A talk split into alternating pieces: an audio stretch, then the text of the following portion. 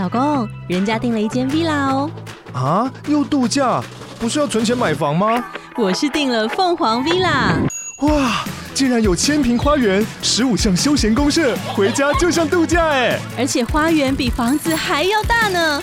还有我最爱的游泳池，耶！龙大营建 villa 生活，十年防水保固，二至三房，零七三九八五五五五，凤凰 villa。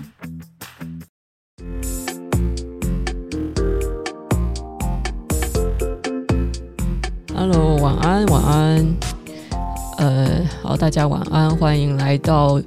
二零二二年七月三十一号晚上九点五十分的这个冏冏电台直播。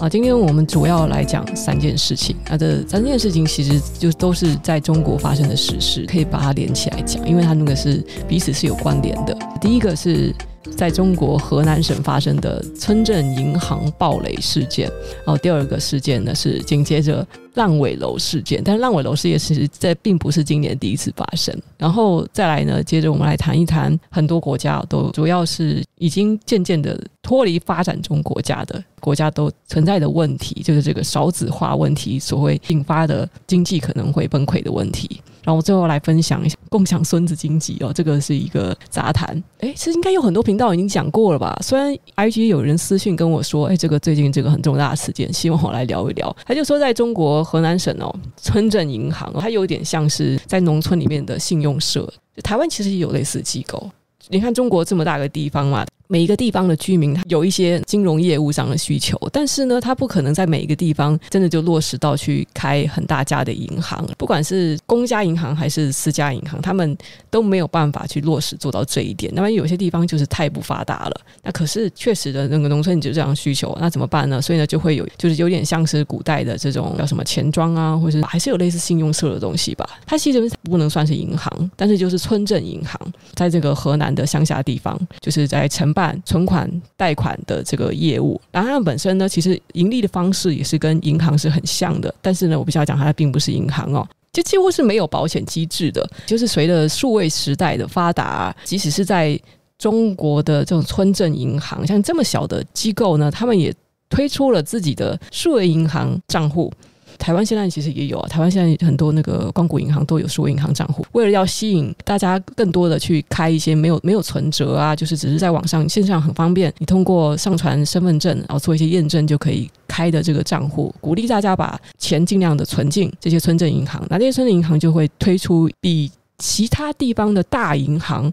利率高的这些方案。于是吸引了其实本来不是在地的用户也存款进来，那这些存款用户当然目目的就是为了要有高利率嘛。好，结果呢，在最近啊，村镇银行它现在首先疑似是银行的管理人员监守自盗，某天就突然把这些存款户的提款都冻结了，存了好多钱的人，可能不是在地人，开了数位银行，然后存进村镇银行钱，现在被冻结了，都提不出来了。有将近十万的存款户，然后总共是四百亿的人民币存款，提不出来。这些外地人啊，就想说我的钱存到里面，然后就提不出来是怎么回事？所以他们就到郑州去发起了抗议的活动。到了郑州发起抗议活动之后，莫名其妙的就本来是用来限制他们的隔离啊，或者是行动的这个健康码，健康码如果变红的话，代表说可能会有 COVID-19 的问题，然后你就要就要被隔离。他们就有一些没有确诊的人，健康码也变红了，他们就得被隔离，然后那个行动被限制，就没有办法继续参加的抗议活动。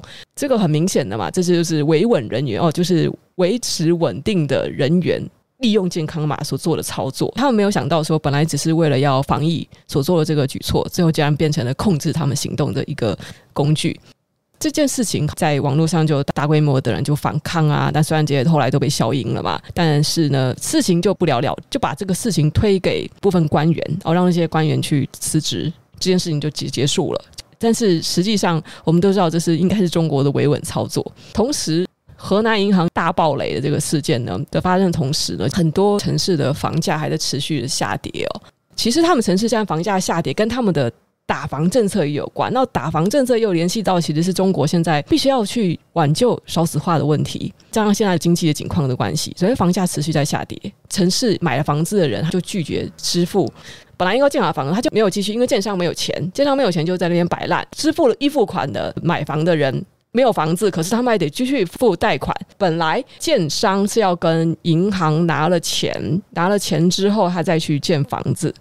但是呢，现在建商里面的那个钱乱七八糟，在拆东墙补西墙。中国的建商他们很奇怪。呃，我觉得这在法制上有一点问题。他们就等于说，他们不 不断的去卖预付楼，收进预付款项之后，就盖那个楼盘上的房子，然后还没有盖完，就马上再去收款，再去盖另外一栋楼。周转到最后呢，终于出了问题，他们没有钱再去盖那个房子。可是那很多人都已经跟银行贷款了。但是其实那个银行把钱再给建商之后，但是建商盖了一大堆的楼盘，但是最后是周转不出来，因为房价一直狂跌，最后没有办法把应该要实现的那个利润收回来，建商干脆就摆烂，不继续盖楼了，然后导致这些买了预付楼的民众看着那个楼盘盖到一半没有房子，可是贷款还得继续。但是对于民众来讲呢，他们对的不是建商，而是对着银行，银行要跟他们收贷款。啊，他们觉得不甘心啊！我房子也没有，为什么我还要继续付贷款？根本就没有房子，看到那一片钢筋水泥这个东西，我是能住吗？我到底在买什么破烂？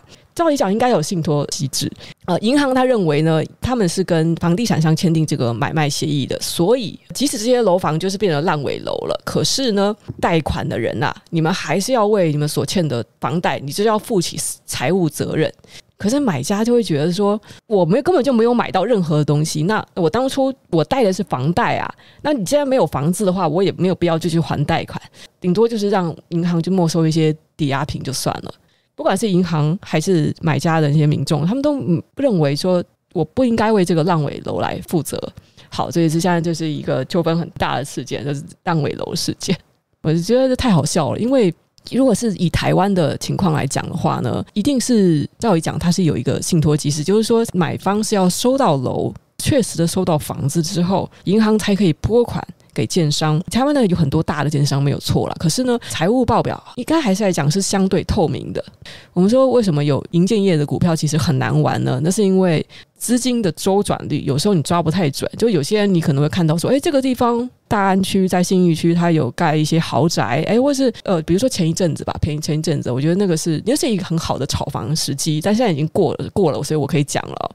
前年的时候，COVID nineteen 的关系，那很多的台商是从中国大陆撤回来，对不对？不就是有几大建商吗？当时就开始要盖那个商办大楼，不是住宅哦，哎，商办大楼这个东西就很有赚头哦，即使是对少子化，或是说现在普遍都低薪化的台湾人来讲。盖商办大楼，然后再回应鲑鱼回流，台商回来哦，他们有大把大把的钱，要要去租厂房，收纳他们的回流的台湾人干部，那他们就会需要去租用办公室哦，甚至去买商办大楼的位置。反而是就在前年前年的时机点，反而是要去投资一些准备再去精华地段盖商办大楼的营建公司。好，我这是顺便说一下。台湾就是相对来讲，他们资金周转率也是蛮低的，但是相对来讲，这个财务还是蛮透明的啦，就不太可能会发生像中国恒大这么可怕的事件。怎么会说钱收了之后，然后就拼命的想要再盖新的楼盘，然后房子都没有盖好，就先干，马上再去划下一个区，再继续盖房子？但是现在烂尾楼好像不小心一路的烂到英国去了，好像英国伦敦。你们知道英国整个国家他们被中资渗透的很严重这件事情吗？哦，烂尾楼现在已经烂到英国伦敦去了。好，那我们先不讲这个事情。那其实我们可以从中国河南村镇银行大爆雷啊，居然存款存进去之后提不出来，这么雷的事情都可以发生，这么重大的金融弊案，或是可以说是灾难的事件。首先，我觉得这件事情呢有一个很本质的问题了。嗯，你与其说这河南以外的人他们是受灾户哦，他们是受害者，倒不如说他他。们本身把钱放进河南村镇银行之前，他们没有搞清楚信用社的本质是什么。它就不是银行，它跟银行不一样。你一个外地人把资产放在这里就有风险的，更不用讲说，其实为什么有本地的农民信用社这个东西呢？哦，它并不是用来真的让你去，尤其是贷这么大一笔款项做这种投资、做买房的哦。它并不是这样子的用途。尤其像这中国啊，它是属于农业社会嘛，会有这种农业信用社，或者呃，以前我没有讲过，像日本也是，日本有这种信用金库哦，类似这样的机构。那实际上是为什么？基本上是在农业社会里面，农民他其实是比较像是在农业在全球的竞争化之后所演变出来的一个结果。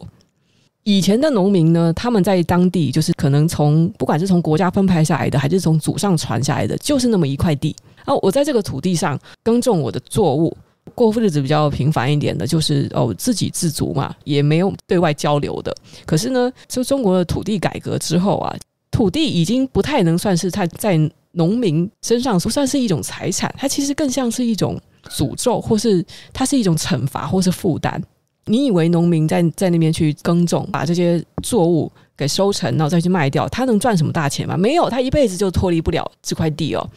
在中国文革啊，或是搞政治斗争的时候啊，那些知识分子为什么都是被流放去做劳改，都是在耕田呐、啊？农民跟劳改犯其实是很像的阶级哦。这些农民哦，为了要应全球化的竞争，就得要从国外进口一些成本提高了很多的呃现代化的农作产物。就比如说，在贫瘠的地方也可以种出作物，或是说一年产一次，现在变成一季产一次，就类似这样子的农作物，他们得向国外去进口。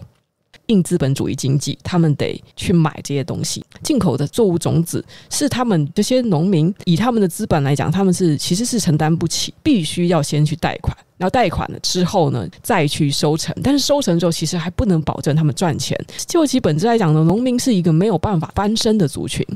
信用社也仅仅是一个，也是让他们这辈子就是刚刚好好活在那里。哦，其实它是一个封建社会余毒产物。信用社就是刚刚好好的让他们有钱去买种子，然后买了种子之后再卖出去，但是也是没什么了不起的。你就是永远不会翻身。你农村子弟如果继承家业的话，你就是永远在这片土地上被捆绑着，继续在这里耕种。讲极端一点，他就是在封建社会里面的把农民继续的压榨，继续把他捆绑在那个土地上的地主，哦，就是一个地主。啊，资本主义奴隶，对，它是资本主义再加上封建主义的奴隶，哦，这是后封建社会。好，那加上那个对，还有农民的户籍问题，户籍没有这么简单迁出去的，所以就是在中国是有一些这个农村子弟啊，能考过高考去念大学，这是很了不起的。那我现在说明完了，就是关于这个信用社跟这个村镇银行的性质之后呢，所以我就要回到说，为什么我要讲解这一系列的本质呢？就是因为。村镇银行他们借贷给这些农民，你说为什么好好的大银行不愿意借贷给农民，而村镇银行要借贷给农民呢？因为他们玩的就是一个农奴制的游戏。银行为什么不愿意借给农民？那是因为农民本身是没有资格去借贷的。银行知道你从农民身上根本就榨不出什么大钱来，你顶多就让他刚刚好好还了。大银行都知道。农民这个身份，他其实是本来是没有资格去借贷的。自然而然，你看看这些外地人、啊，为了那一点点蝇头小利，为了那一点高利率，你跑来存款到村镇银行。然后村镇银行其实他们也跟这种商业银行、跟公家银行根本就是不一样，尤其是他们这种地域性质就十分的浓厚哦。他们就是在一个在地的地主啊，你可以这样想，这个雷啊，他今天不报，以后也会报。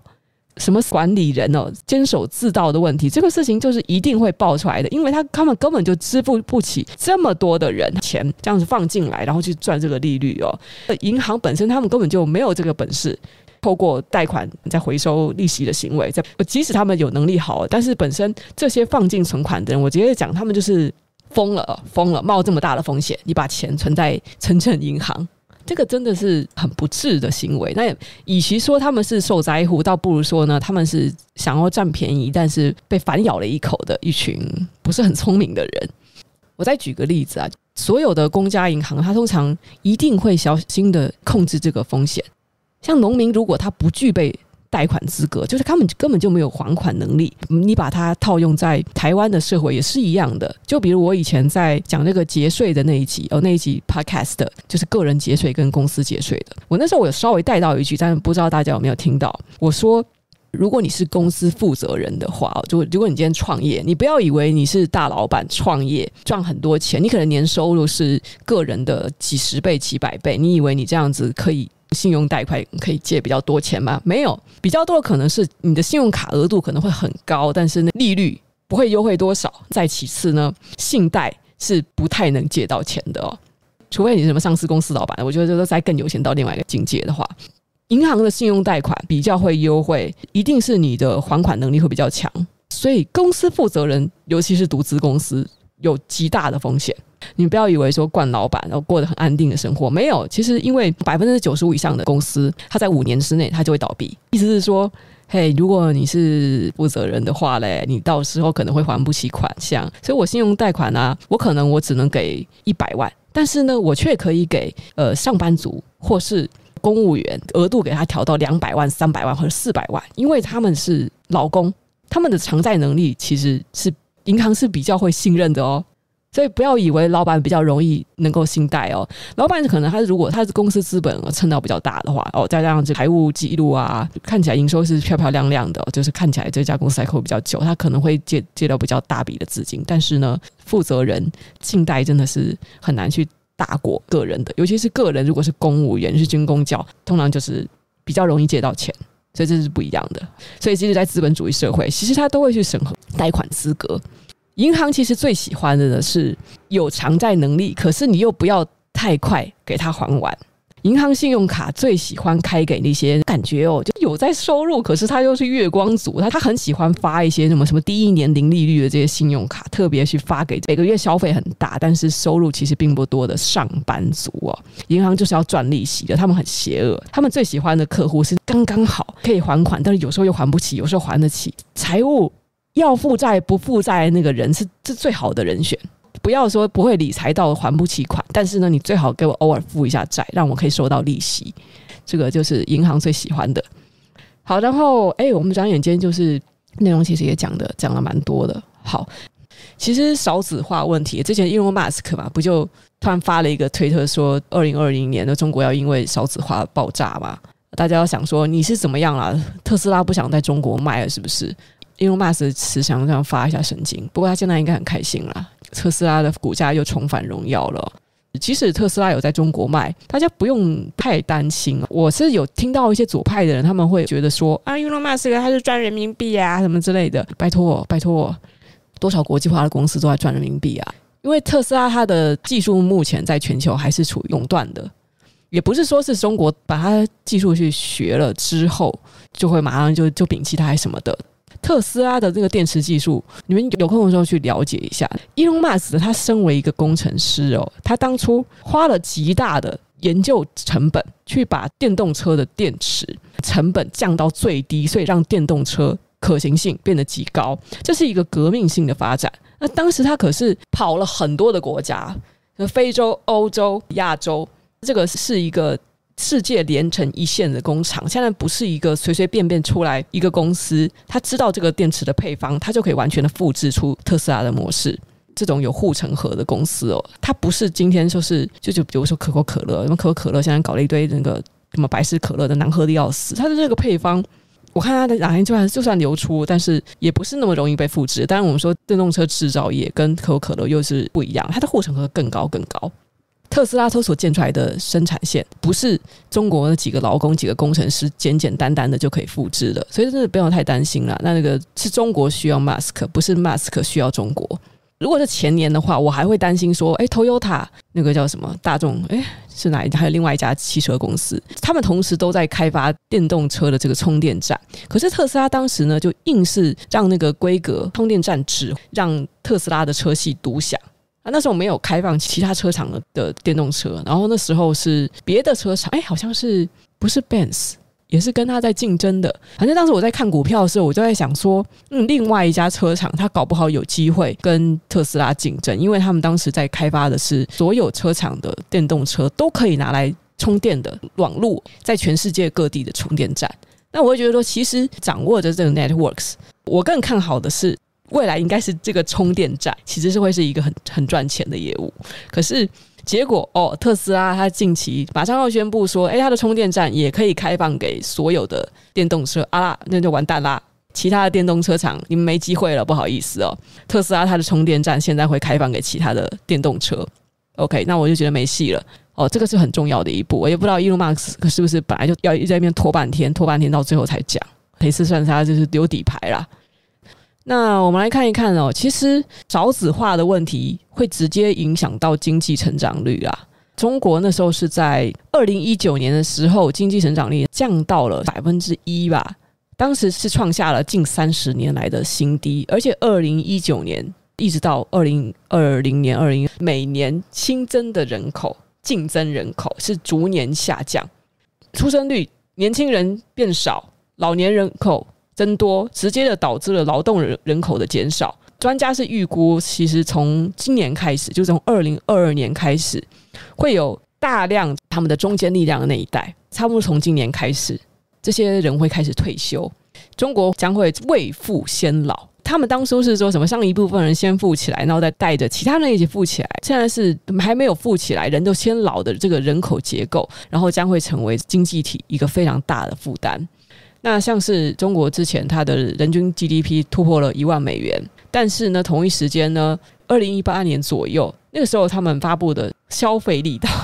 感觉有在下降。其实大家也可以大概也可以观察一下，从二零一八年以后，中国在网络上所推行的政策，很明显的想要去通过精致化、小资化人们的消费模式，而提升总体的消费力道。他们有这种潜藏的政策一直在实行。不知道大家有没有注意到，就是不管是抖音啊，哦，尤其是小红书啦，我觉得有用小红书的人可能会比较知道。那我有朋友在用小红书，他就跟我讲说：“哇，小红书，我以为它是像 IG 一样的东西，没有进去之后直接打开新世界，因为里面真的是美妆啊、时装啊、追星的东西啊，那种小资族很爱的文创的东西啊，管它轻旅行、重旅行啊，各种玩法。那他们是在推行一种小资精致化的消费。小红书跟农村的那种很土，或者西瓜视频里面那种很在地化、很怎么讲？我们说是没有什么太高消费力的族群，TA 是不一样的。小红书它就是很明显，它是在想办法推行一个活得更加的资本主义一点，要消费更多，消费更多，其实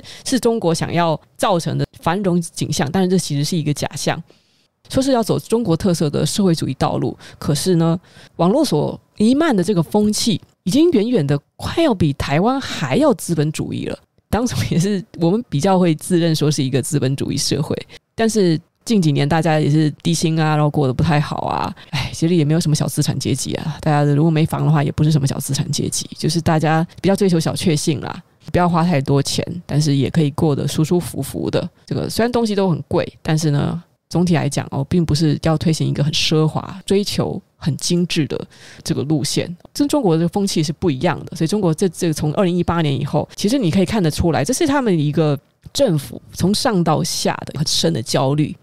中国出生率延续了三年减少，呃，能够生孩子就所谓的育龄期女性，将到截至二零二五年，预期将会再减少四成。哇靠，四成！其实以现在的人口变化趋势继续看下去呢，到二零二五年，未来三年可以生孩子的女生将会减少将近一半哎。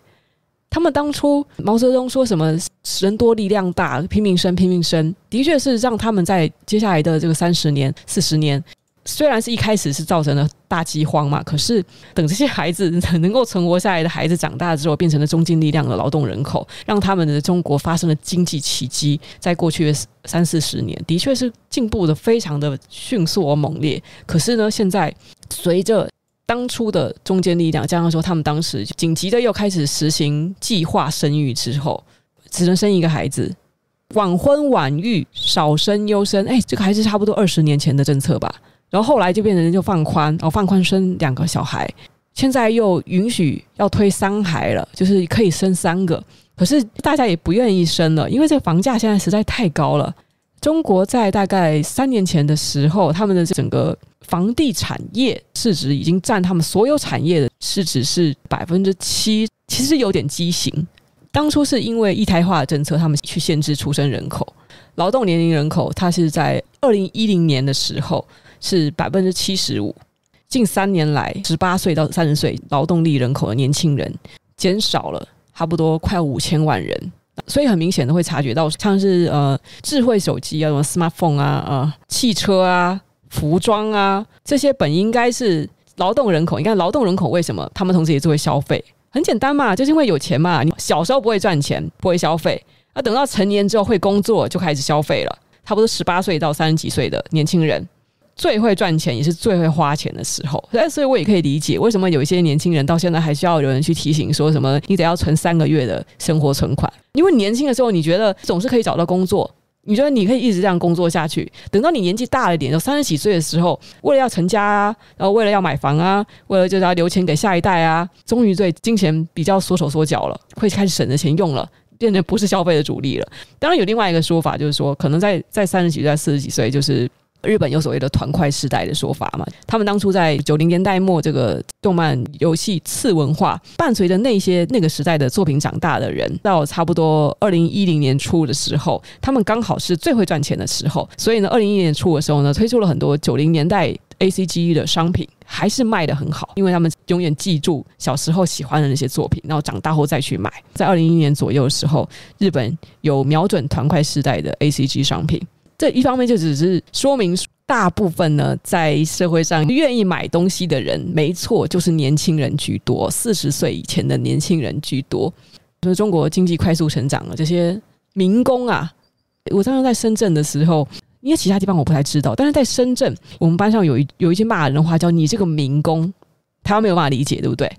民工其实就是农民工的简称，就意思是说你你家里是。农民可能你是从贵州啊，从河北啊一些乡下地方跑来深圳，然后跑来这个沿海城市打工的，出生于农村的人叫民工。这些一群民工呢，是支撑中国经济能够快速成长的主力。可是，就是从农村流下城市的人口，也是垂直差不多在两三年前已经慢慢的就到顶了。流动人口在二零一九年的时候年底的时候是二点三五亿，就差不多到顶。然后接下来的。连续几年慢慢的减少，老龄化的这些民工，他们都回老家去了。其实你看，说到底他们也没有办法翻身嘛。但是对他们来讲呢，当时在他们老家，就要不然就当农民嘛，那就是过着半饿不饱的生活。那来深圳打工，你一个月好歹赚个八百到一千人民币，然后然后还可以存钱，还可以寄一点钱回去给家里的小孩，给家里的老婆。然后有些是老婆出来，然后寄钱给家里的老公，就是这样子的生态，持续的就是支撑着。中国过去的经济的成长哦，这些廉价劳力都是从农村来的，但是这些农村的人呢，最后老龄化，然后纷纷的都返回家乡去了，也是一个很很重要的原因。在美国啊，做出了一个很恐怖的假设，是说我们刚才是说未来三年以后，三年以后可能能够生小孩的女生就是会减少四成，然后美国的专家则是认为呢，中国的人口可能会在四十五年内就直接减半哦。他们现在是多少亿？十五亿还是六亿？他们现在开放了三孩政策，可是，在 CNN 和华尔街日报呢，他们觉得说，这四十五到五十年之内，中国的人口会直接减半，他们的老龄化会非常的严重。之前有讲说，日本它的经济已经不好很久了，人口的老老龄化也是其中一个原因。那中国其实现在也面临着同样的问题，而且因为他们的经济体实在是太过大了，那到时候的崩溃，为什么美国专家要担心这担心这些事情？那并不是哦对中国好奇啊，或是那个敌国要好好研究。美国就中国这个经济体实在太大了，它现在不管是出口的经济还是进口的经济，跟美国联系的太紧了。中国、台湾、美国这几个经济体，其中有一个如果它崩溃了。不要幸灾乐祸，其他的都逃不了难。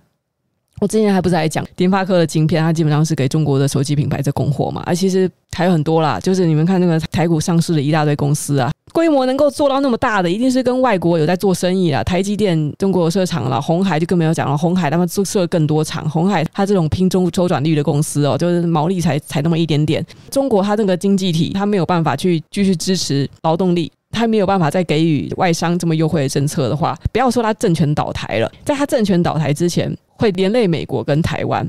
像中国人口在二零一六年，它净增加九百零六万人，然后到二零一一年，已经只有净增加四十八万人了。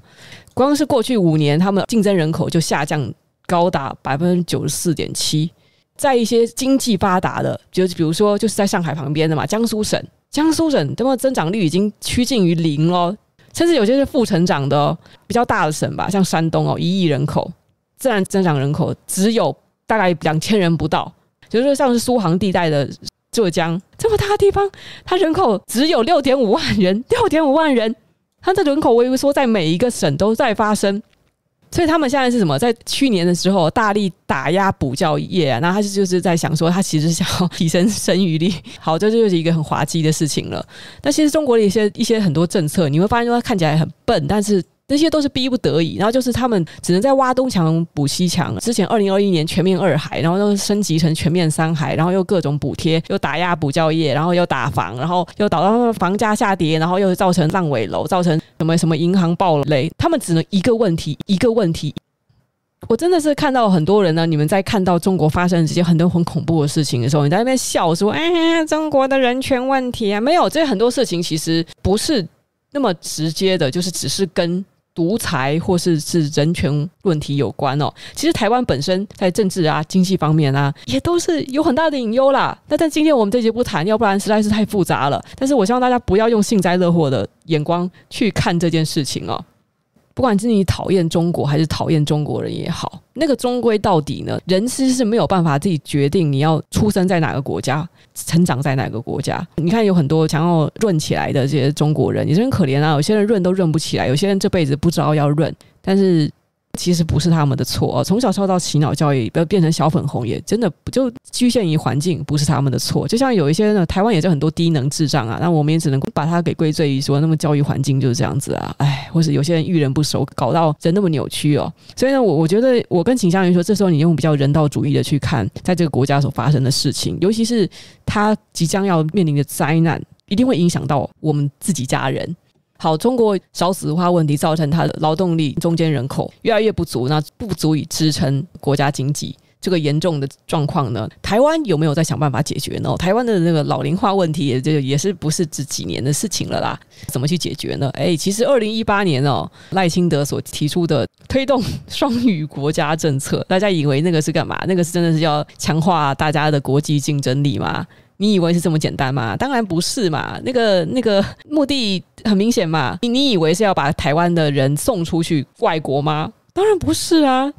他是要吸收技术移民，吸收可以强化本国经济的移民。一旦台湾在地，我们讲中文也讲英文，这样子的就业环境的话，那我们可以更好、更好的吸收像新加坡啊、马来西亚啊、菲律宾啊、哦东南亚的这些移民啊。反正现在大家都愁中愁愁的那么这么累嘛，哦，那就吸收一下东南亚的移民。那但是说破了，是不是是不是就有一些本来就很歧视劳工哦，很歧视东南亚人，我觉得人家什么皮肤黑黑什么那些的眼光很狭隘的人，又要有意见，对不对？那有些人本来他连自己本地人都在歧视，就不要说是歧视东东南亚的人了。推动双语国家政策背后的一个很大的目的，就是要拯救台湾的人口结构，希望能够开放开放新兴的国外的劳力。当然，你说什么提升国家竞争力嘛？得了吧，什么国家竞争力真的跟你讲不讲英文有关吗？我我我不予置评哦。现在台湾人连中文都说不好，连中文都表达能力都有问题，你讲什么讲什么英文啦？不是什么那个国家可以多讲一个语言的问题，真正的原因是要把这个就业环境给提升到可以适合外来的移民哦，就是不只是纯身体劳动的，也要吸收一些学历高的哦。势必是不是到时候有些人来这里工作了，就会移进台湾哦，让台湾变成一个在人口结构上会更多元，但是同时也会更丰富。那其实也是足以去应对现在的少子化以及年龄老龄化的问题呢。哦，的确，双语国家政策就是如果真的能够实现的话啦。但是你看现在也是呃，从二零一八年提出以来，现在也过了四年了哦，感觉好像并没有说真的落实得很好。至于说，我觉得台湾它到底有没有办法好好的实现呢？以台湾现在的文化环境来讲，就不是很容易啊。你看，我觉得就是政府已经把政策说得那么白了，还有一大堆人搞不清楚状况。就你真以为我们要送台湾人出去啊？没有，我们是要把外国人给接进来。可是真的有多少人可以接受？就是你连中国大陆人都在那里闲了，还有人在那边争执说什么双语，双语应该要中文跟台语，你完全没有搞清楚我们的政府想要干嘛。你中文跟台语，你是要怎么样？你要吸收福建人，还是吸收？当然，一定要双语，就是中文跟英文啊！你在那边吵什么？双语应该是中文跟台语。我觉得你没有搞清楚我们的目的是什么。高维珍说，希望中国有一天像苏联解体一样，但后面不要再做一个普京。其实理想的状况啊，就是中国还是中国，但是他要承认台湾建国。然后现在中国他把一堆。一堆炮台，这不是一堆导弹对着台湾，他真正怕的不是什么？他怕的不是台湾，他怕的是台湾跟美国联合起来打，因为台湾是一个非常重要的这个战略位置。他怕的是美国，中国自始至终呢，就是很简单一个道理，就是哦，他觉得台湾必须是中国的一省，它不可以分裂。那因为这是很重要对抗西方列强的一条战线，绝对绝对不能放弃哦。国高中的历史课本上都有一章是专门在讲，就是关于台湾问题的，关于台湾的地理位位置的。这些导弹尽管对着台湾，但它并不是把台湾视为敌国，而是把台湾视为一个可能会被西方列强所制衡的一个重要的战略位置。你这样去想的话，你就会发现说，现在两岸的人拼命的在攻击对方，就我们觉得。中国就是一个很很烂的国家，就是小粉红，很低能啊，台巴子啊，井蛙啊等等等，这些之间的谩骂呢，其实就是搞了半天哦，你其实是中美之间的对峙，这是一个完全无谓的争斗。但是你说这有什么解法呢？我觉得就是可能就中华联邦吧。但台湾现在就是目前还是走一个亲美的路线，但哪一天呢？我不知道有什么机会哦。如果台湾变得不亲美的话，那这个中华联邦有搞不好有机会实现。但是呢，以中国它这个一直以来的这种尿性，又觉得他们不太可能让国家分裂哦。他们这个自古以来的这个一定要统一的思想，实在是根深蒂固。习近平，习近平大大，他怎么感觉不太聪明啊？邓小平算聪明 的人呢？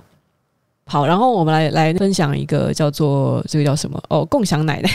他们在推出三孩政策之后呢，以前是如果你生多一个小孩，一胎化政策的时候，多一个小孩是要罚款的。然后现在推出三孩政策的时候呢，是第三胎呢会奖励钱，差不多是十七万台币，哎，没多少啊，你好歹给个一两百万吧。那小孩尿布钱都不止十七万了，所以即使是寄出了这个奖励，中国人仍然是不敢生。呃，在二零二一年的时候，在四川成都武侯区。他有推出一个公益活动，叫做“共享奶奶”。在这个活动推出之后呢，其他的城市啊，像是重庆啊、长沙之类的，都纷纷的效法起来。共享奶奶是什么东西？就是哦，有一群年纪大的老人家，一群婆婆们啊，在有空的时候呢，他们会不收钱，义务的去帮忙接送家庭里面，可能是双薪家庭，就是爸爸妈妈都有在上班的这个家庭的小孩，义务的去帮忙接送。但是他们跟这些小孩并没有血缘关系哦。那么除了接送小孩之外呢？哦，这些年纪大的阿婆们帮小孩们做功课啊、辅导作业啊，有些人还教他们各种才艺呀。如果你那个奶奶没有才艺的话呢，就帮小孩做饭哦。这个就叫做共享奶奶。为什么要共享奶奶呢？因为老龄化实在太严重了，那老人家多嘛。小资族就上班族的父母要拼事业嘛，那你这些这个闲着闲着没事干的奶奶啊，你就共享出来，就帮起这些没有血缘关系的，就是帮他们带小孩啊，这样子就社会要互利共生嘛，对不对？那其实共享奶奶这个机制也不是中国的独家发明，其实在早在日本老龄化非常严重的这个国家就已经，他们已经推出过什么家人出租的商业化服务。不是义务帮忙哦，在日本哦，他们没有中国这么这么遵从党的旨意啦。有一个叫做 Family Romance 家庭浪漫哦，Family Romance 这个公司，你想要租一位爷爷奶奶哦，甚至你要租老婆、租小孩都可以哦。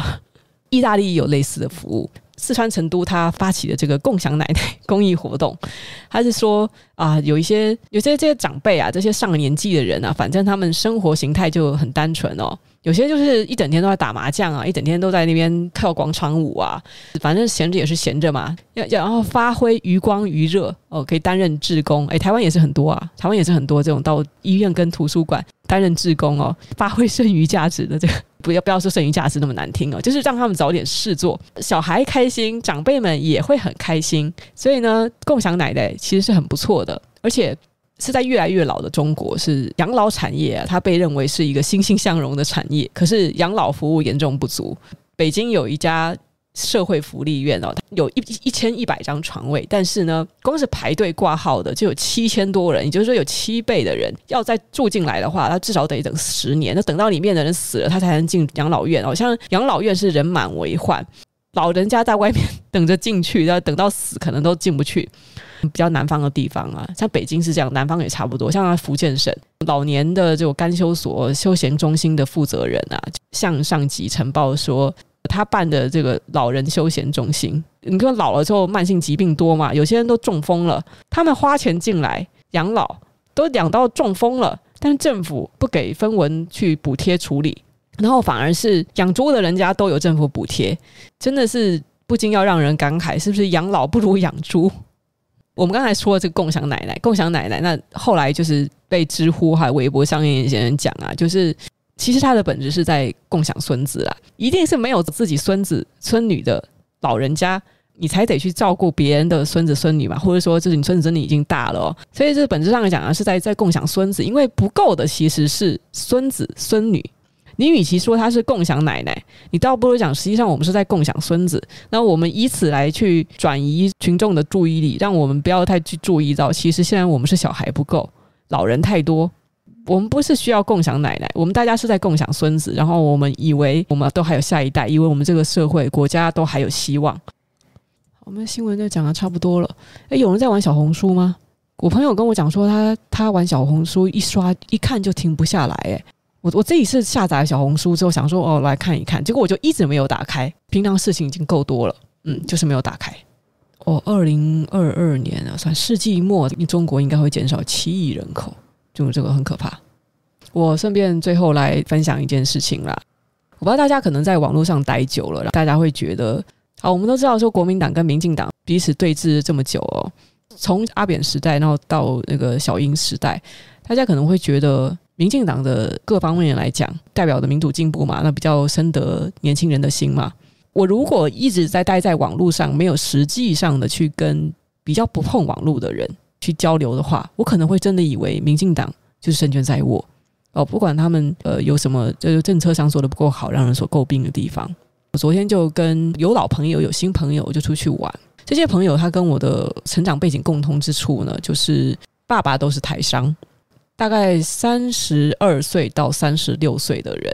爸爸是台商，然后有留学美国或是加拿大，然后现在在台湾工作的人哦，这些青年人比较偏高知识分子，然后收入还不错，家里也是有一些小小的资产的这些青年人，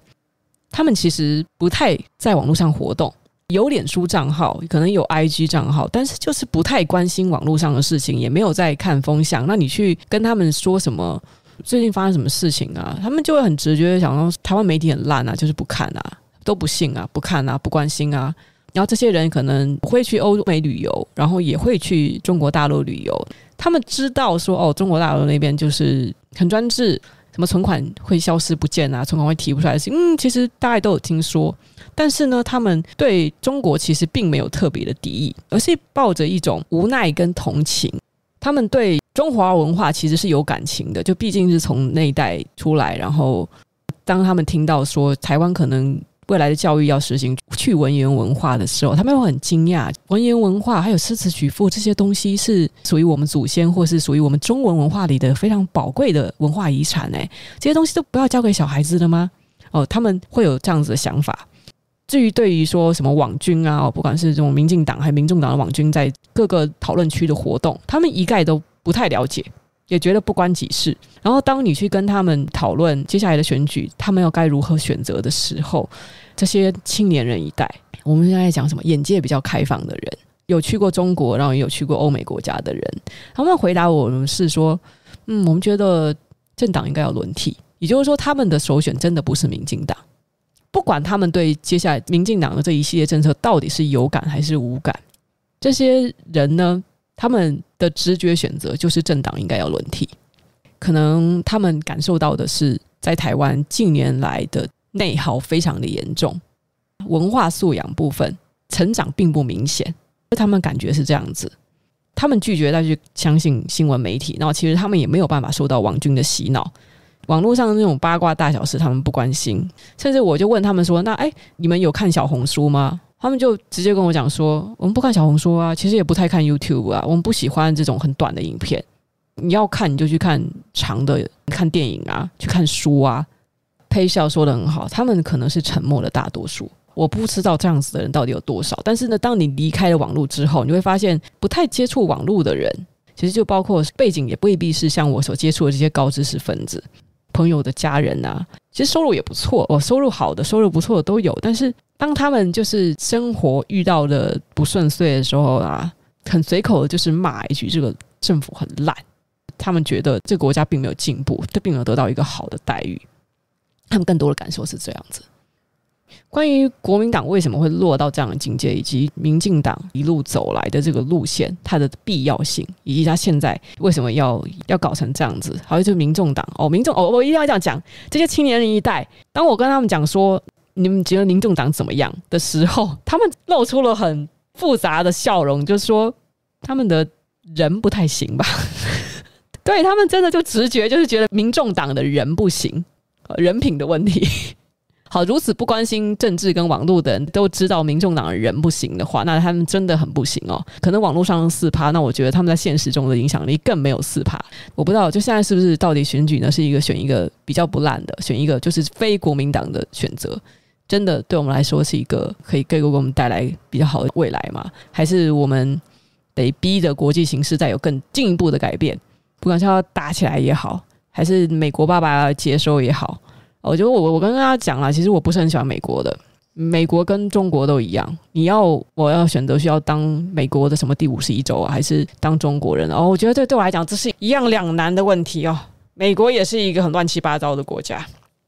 那我觉得今天差不多讲到这个十一点了，今天讲的话题稍微的严肃了一点。就是大家可以了解一下，应该不会有人不知道这几件事情吧？我觉得我已经讲的很晚了，可是就是稍微再带一点，可能现在的懒人包比较没有讲到的知识，再让当然大家稍稍微再思考一下。那因为我个人啊，去中国已经是很久以前的事情了。我上一次去中国是在二零一八年还二零一七年？喂，二零一八年吧，去上海。哎，我那时候去上海去乌镇玩的时候，其实我的感觉是他们把旅游观光业真的是做得很好，哎，就是可惜啦。其实他们的人才很多，他们的执行能力也非常强，但是也是一党专政的优势。哎，有时候我都在思考说，中国人他们自己的人也是说，哎，他们的人民素质不行啊。如果搞民主的话，一定乱。其实我最近也在思考这件事，民主的产物其实有很多种，我们把它中性的对待呢，民主可以让人决定。很多的事，但是人本身他并没有政治素养。所谓的民主社会应该有的素养的时候，专制社会的确会让事情变得简单一点，的确是可以制止混乱的发生。因为我实在很难想象说以，以中国人的这种，我在一九四九年的时候，他是实行的是民主，而他们当时就是搞选举。我是在想，那可能会造成更多更大的灾难。所以他们残留的一点专制社会，残留一点封建余毒在那里，我倒是觉得这个可能是历史的必经之路。那我不是说我现在想祈求是很这样很大爱在寻在在为他们祈求一个更好的未来，没有，我是希望只要是人，你不管是在哪个国家，大家都可以给未来过得更幸福。中国在早期呢，你看它比大部分的国家都提早的进入了封建社会，然后并且它的封建社会持续了那么久那么久。其实他在封建社会的前半期哦，大家有学历史都知道嘛，实际上是造就了很多的盛世，四大发明啊什么，就是让中国一度的国力是非常非常强的，强过很多西方的国家，只是。人类的文明发展到了一定时期之后，封建制度就变得反而是在拖垮人类文明。就是它后期的各种弊端以及腐败的因素出来之后，所以让西方列强有机可乘哦，敲开了大门之后，发生了殖民哦，发生了侵略。但是呢，如果中国搞不好，它在那个阶段其实就是适合执行专制的资本主义。我们我们其实很难去。去判断说，一开始大家都民主自由，大家都实行资本主义的话，那中国可能会有那一段辉煌的历史吗？其实每一个人类的这个经历不同的社会形态、社会阶段，也许是就是适应了那个时代的文明。你不能再把一个社会的体制去 out of context。资本主义到底是好还是坏？那个社会主义国家有些搞得那么惨，嗯，你说他们觉得共产主义是人类救急的理想，可是苏联最后还是解体了。正常的是，的确谁不想要自由？但是呢，以一个人类共荣走向一个更和平稳定，以这个目的去看的话，每个人都太过的自由，民主其实会带来的一一个副作用，就是它的确是会带来混乱哦。中国为什么要美其名，就是把他们这些打压的奇奇怪怪的组织，要美其名为说要维稳、维持稳定嘛？的确，你国家就是先得稳定，你才可以走向富强。的确，你可以看到过去的三四十年的成就，中国的确是靠着这个维稳机制，他们走向了富强。但是呢，贫富差距也是越来越大。这个其实不要讲，资本主义社会也会造成的贫贫富差距越来越大。到头来讲，我们其实也知道，它其实走的就是资本主义路线。哦，如果你现在不是在走资本主义路线的话，我们怎么可能每个人都买得到股票呢？资本主义社会实际上。呃，至少迄今为止，我们所看到这个社会体制，才真正提供了相对来讲，对每个人都公平的改善自己生活品质的道路。你们可能有些人看超级外，看你看靠超级外影片看多了，就会觉得什么比较左一点啊，就是会会反资本主义啊。但是我这样讲啊，你现在这个资本主义社会，你要不是因为资本主义社会的产物，就是股市这个东西的发生。你有没有想过，你在二三十年前，你有机会买到苹果股票的话，你现在早就已经躺着了，根本就不需要再为钱烦恼了。资本主义是会允许我们拥有私人公司的一部分，当我们去可以透过自己的知识和眼光去拥有公司资本的一部分，与好公司共同成长。透过消费，你知道了哪些公司值得投资，即使是花了一点点钱，你也拥有了公司的一部分，因此呢，你也可以成为资本家。这个是资本主义社会里面提供了一个非常非常优越的条件，但是如果你普通人你自己不去掌握那个机会的话，你就会觉得你一辈子都是资本主义的奴隶。但是到底哪个社会上级对下级，它不是一定或多或少都是存在的剥削与压迫？我们往极左派的这个想法去去想，就是什么事情你都要依赖一层层给政府，什么事情我们都要想着说政府照顾我们，政府帮帮我们，就是呃，我们现在吃不了饭都是政府的错，也是蛮傻的。我就是看到就是有人在抗议啊，对政治人物抗议的时候，在那边讲说，我现在过了二十年了，我的薪酬还是很低啊。路人就会去抢啊，就说那个二十年前你买了台积电嘛，什么之类的，类似的。二十你二十年前有股票你不买，二十年前你买零零五零，你现在就发了，你还你居然说什么经济行业不行？股灾也是今年才发生的。过去十年台湾一直跟美国就是史上最长的大多头啊，你没有好好把握，然后在那边讲说台湾经济衰退，喂，台湾台股不断的创新高，你有跟上吗？就是如果自己没有去。寻求在资本主义社会里面本身就已经非常简单的致富机会，因为我说在台湾，在台湾真的是非常的幸福，比在中国幸福，比在日本幸福，也比在韩国幸福。在台湾可以无脑买台股大盘指数，从突然有可以赚钱了之后，一直买买买买，买到现在，那是一笔非常可观的财富。就这么简单。如果你在其他的相对衰弱的经济体，你还没有办法做到。台湾有台积电，然后台湾除了台积电之外，电子、半导体，不过半导体虽然现在好像有一点点说略略略略为过气了，没有了，但是我觉得未来还是半导体的时代哦。AI 需要晶片哦，元宇宙需要晶片，台湾的电子公司。拥有非常非常强的竞争力，而我们身在这个国家实在是太幸运了，就不知不觉又涨回了股票。但是总之呢，以前我会避谈钱这种东西，那是因为我觉得好像会给人一个印象是说商人哦贪心，但是其实商人是没有什么不好的，那本来国家没有商人，他这个他也没有办法兴旺啊。中国可能古代比较怎么尊崇读书的啦。以前我们也会在对在影像作品里啊、动画作品里啊，对商商人会有一种很脸谱化的认识。然后商人通常就是那个奸恶、非奸即恶的那一位。但是其实呢，做商人就会做买卖、创业、做老板，然后再给员工提供就就业机会，是很好的。国家欣欣向荣的话，就是要有这些好的商人。台湾是亚洲最快乐的国家吗？我不太确定。但是我可以确定的是，台湾的年轻人可以在好像战争随时要爆发，可以在对岸这么多导弹还在对着自己的时候，每天还是追求着小确幸，就是大部分的人还在追求着小确幸，尤其是年轻人还可以这么快乐的享受生活，这等心理素质也不知道是该悲还是喜呀、我对这样的环境，我感到心情很复杂。这也好吧，也好吧，大家觉得快乐也好。好啦，好，大家晚安，大家晚安，要睡觉了，晚安。不小心又多讲了十几分钟。明天星期一又要上班了，哎，对对我来讲啊，这个不是上班半半没长，我每天都在工作，我星期六、星期日反而最忙。那听我那个年代的歌好了，Michael s t u a r t，Sleeping Child，哎，我今天好像忘了讲很多事情啊，好算了，就这样子吧，拜拜拜拜拜拜拜拜，晚安晚安。